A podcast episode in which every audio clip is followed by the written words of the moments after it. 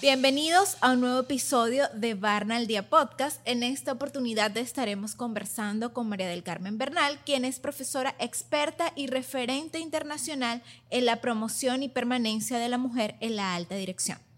María del Carmen nos visita desde México y estará conversando con nosotros sobre los mitos y creencias sobre el liderazgo en la mujer. María del Carmen, bienvenida y muchas gracias por aceptar la invitación. Muchas gracias a ustedes por la invitación en Varna. Me siento muy honrada de estar aquí y principalmente de poder compartir algunas reflexiones y experiencias en torno a este gran tema sobre los mitos y creencias en torno a este tema del liderazgo que la mujer vive en torno a la alta dirección en las empresas. Muchas gracias.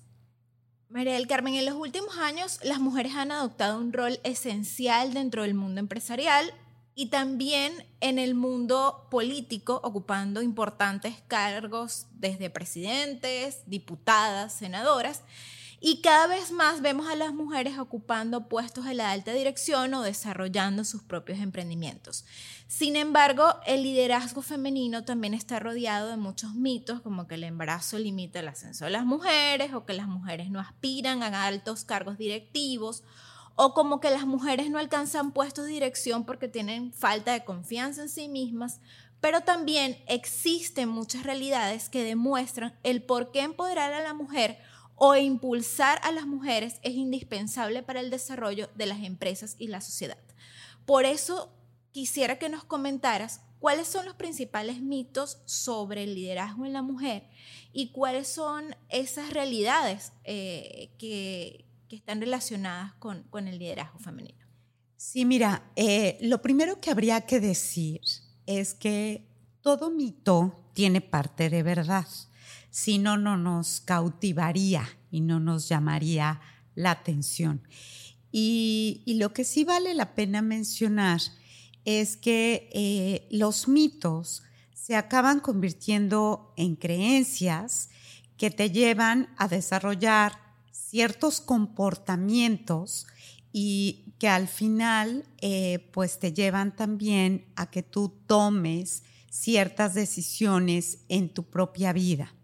En relación al tema de liderazgo, al tema de una trayectoria profesional, que es donde yo principalmente pues he participado y acompaño profesionalmente a muchas mujeres líderes, ya sea empresarias o ejecutivas o tomadoras de decisiones en las organizaciones. Mi experiencia ha sido ver cómo hay varios factores que influyen principalmente en la conformación de esos mitos y esas creencias. ¿Cuáles son esos factores? El primero de ellos es el impacto cultural, es decir, cuáles son eh, pues esas influencias educativas, familiares, eh, que te han conformado una visión de ti misma, una imagen como mujer de lo que tú tienes que ser y demostrar culturalmente, es decir, de lo que tu familia o la sociedad espera de ti, al grado que si tú no lo cumples o no llegas a desarrollarlo, pues te sientes mal contigo misma. Y ese comportamiento te limita. Ese comportamiento te lleva a actuar de una determinada manera que impide que tú avances. Más bien te detiene en tu desarrollo y en tu avance. Entonces, el impacto familiar o cultural puede en un momento dado convertirse en un, eh, no me gusta la palabra porque tampoco es en ese sentido, pero puede llegar a ser una barrera para que tú vayas avanzando. La segundo, el segundo factor que también influye somos nosotras mismas. Eh, nosotras mismas como mujeres que nos conocemos poco, nos valoramos poco y que nos damos cuenta de que no somos lo suficientemente capaces de poder desarrollar eh, pues una, un proyecto profesional o el poder tomar una cierta decisión. Esto hoy se le llama el famosísimo síndrome del impostor o de la impostora. Eh, seguramente eh, ustedes lo habrán escuchado en algún momento.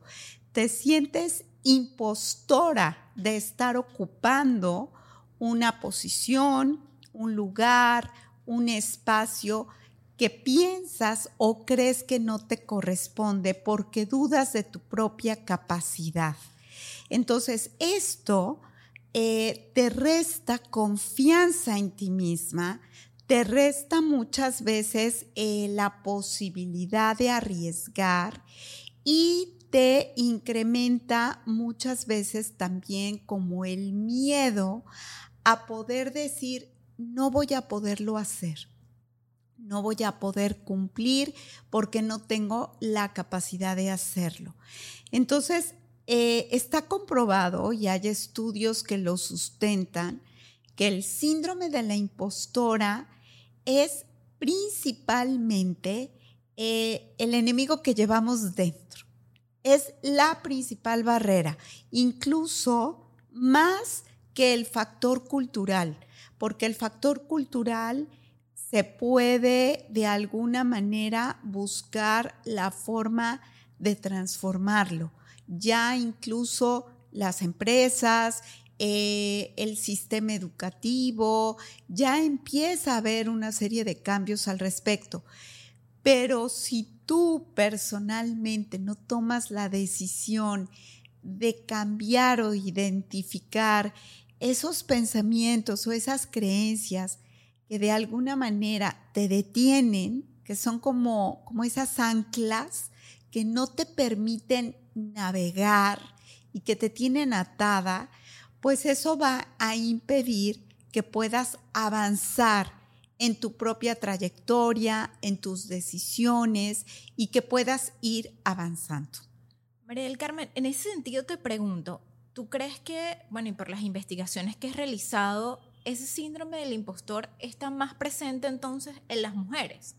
O sea, eh, más presente en comparación con los hombres que ya ocupan esos cargos de dirección y que vemos que eh, en nuestros países latinoamericanos, aunque han habido grandes avances, los hombres siguen liderando eh, los puestos de alta dirección. Entonces, ¿por qué tú crees que en las mujeres esos, ese síndrome está mucho más presente?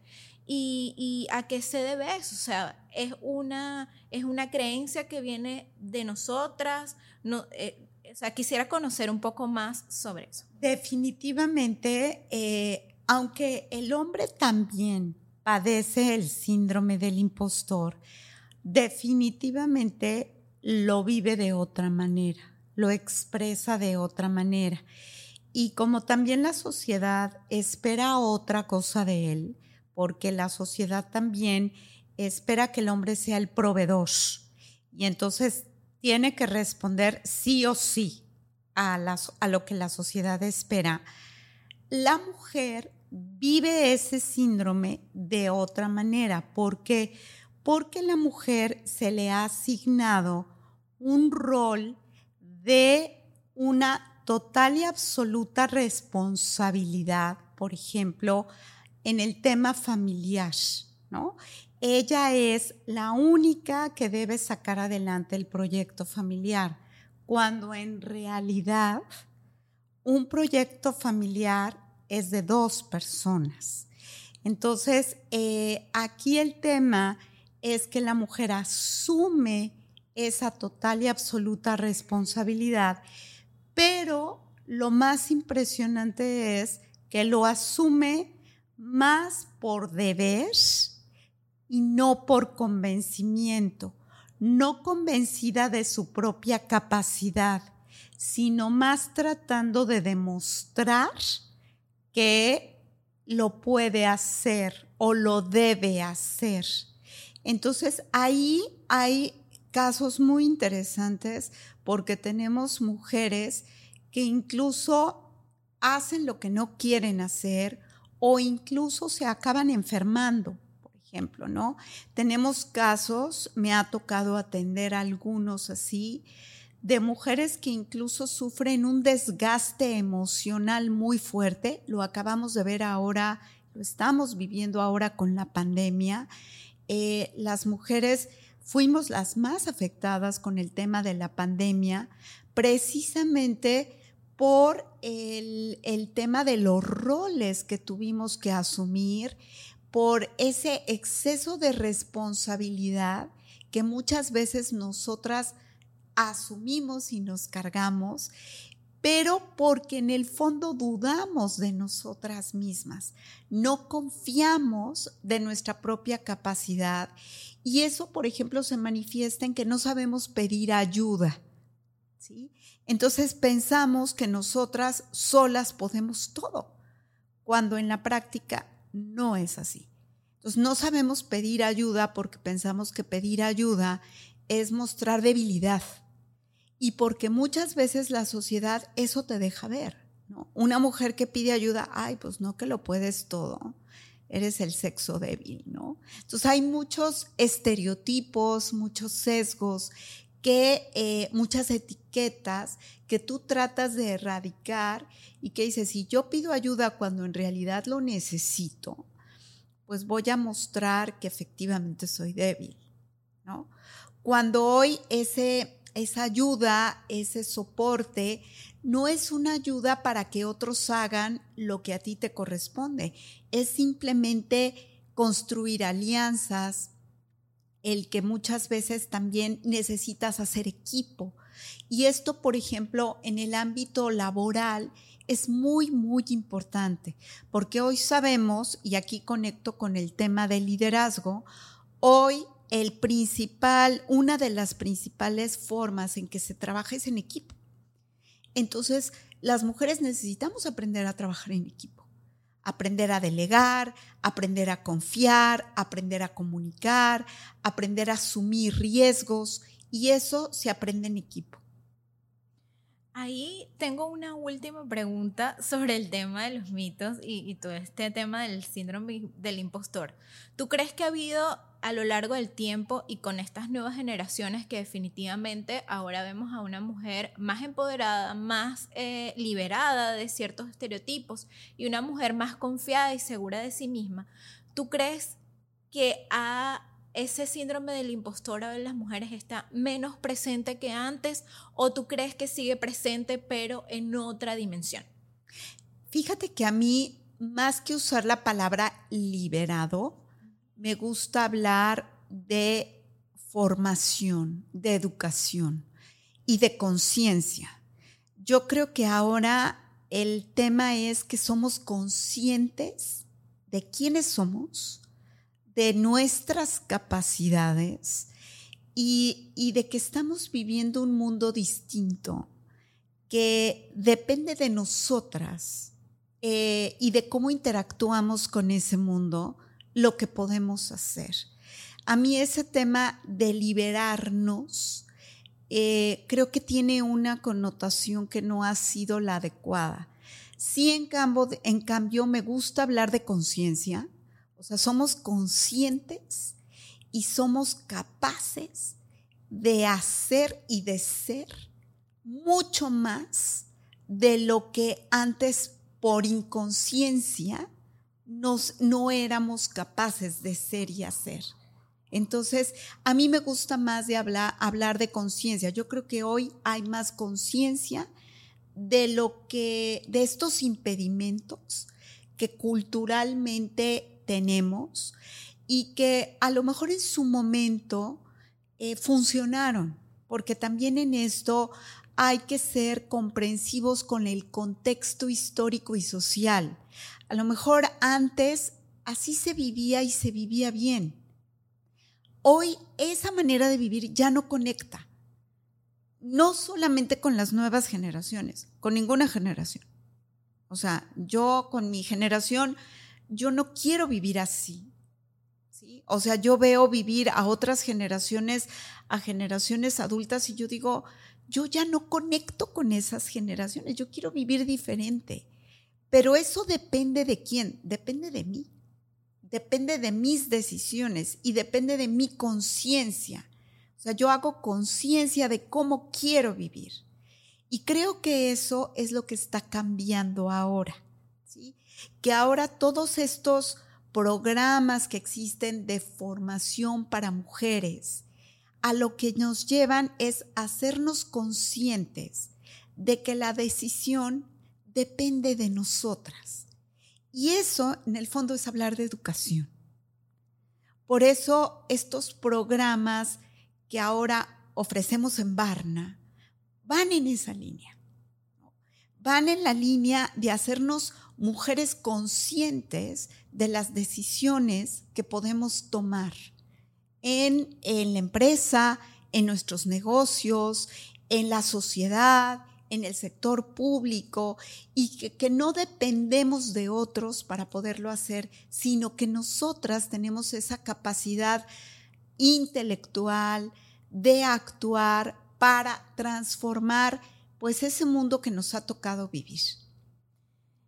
Eh, en cuanto a los mitos, eh, para cerrar, te preguntaría, ¿estos mitos eh, nos siguen acompañando eh, actualmente? ¿Tú crees que hemos logrado derribar algunos mitos? ¿Los mitos están más presentes ahora en la mujer o están generalizados ellas en las organizaciones, en nuestros pares o, o en las personas que ocupan un cargo superior a nosotras? Mira, si hemos logrado superar algunos mitos. Sin embargo, es importante mencionar que algunos de ellos están vinculados, por ejemplo, con experiencias familiares, con algunos valores, con algunas instituciones con las que quizá existe un vínculo afectivo social. Cuando existe ese vínculo, em, el desmontar para usar esa palabra, el desmontar ese mito, pues cuesta un poco más de trabajo, ¿sí? Eso no significa que sea imposible hacerlo, pero es un trabajo que hay que hacer.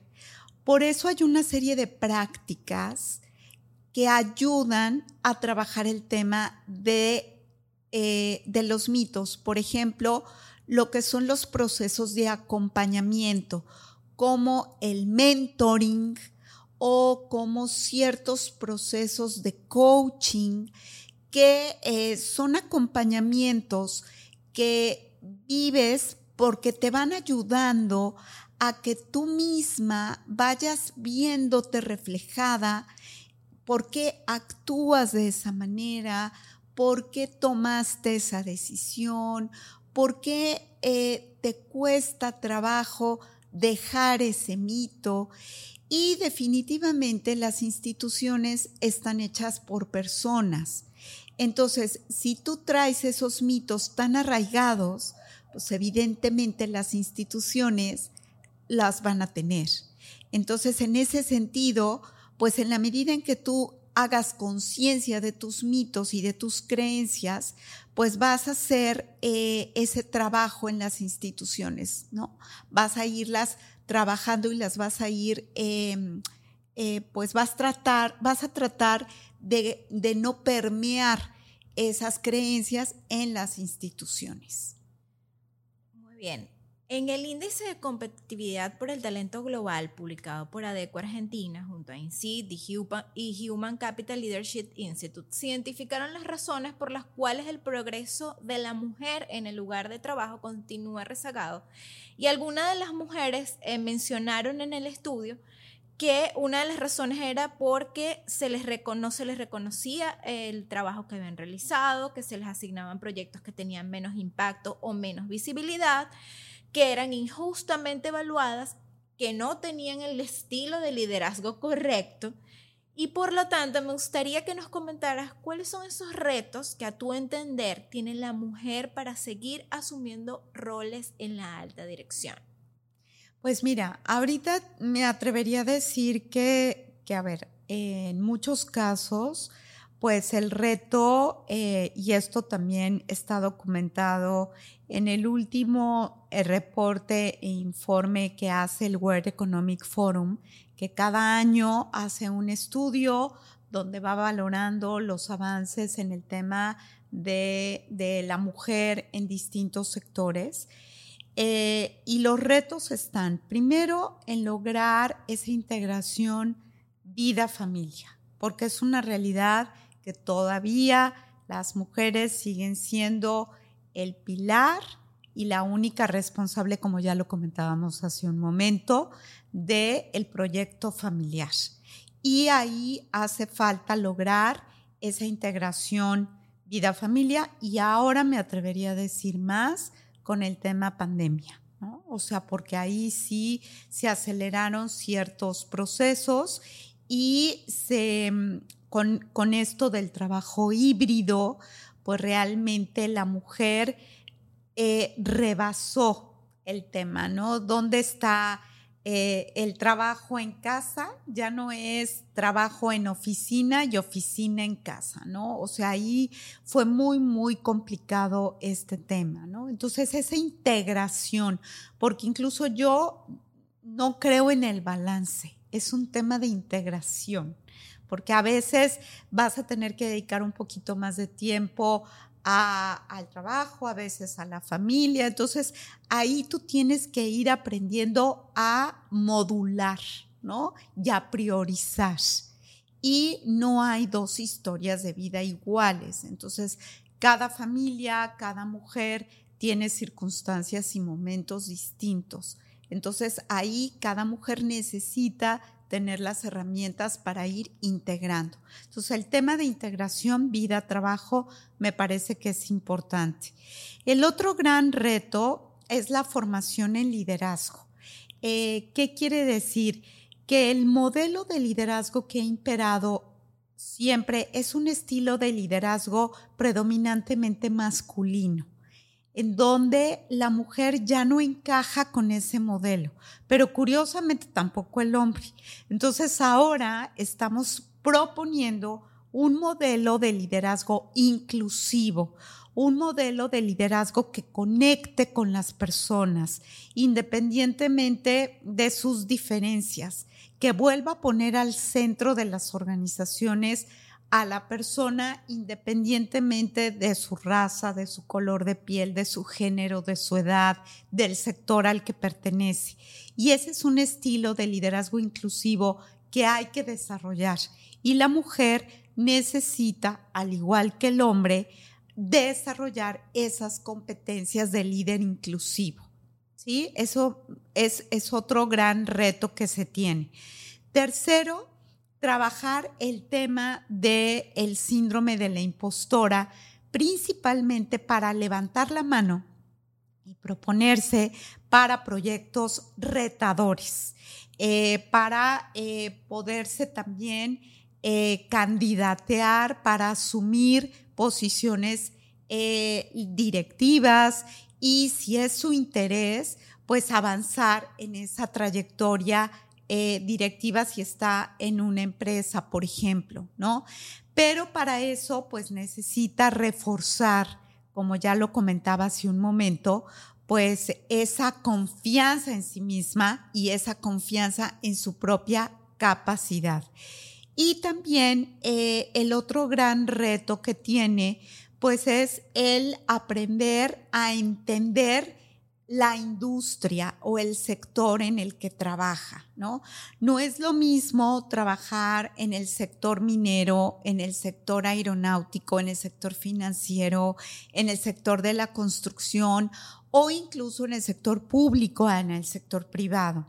Entonces, en ese sentido también, pues las mujeres tienen que ir aprendiendo a manejarse en esos sectores y prepararse en cada uno de estos sectores.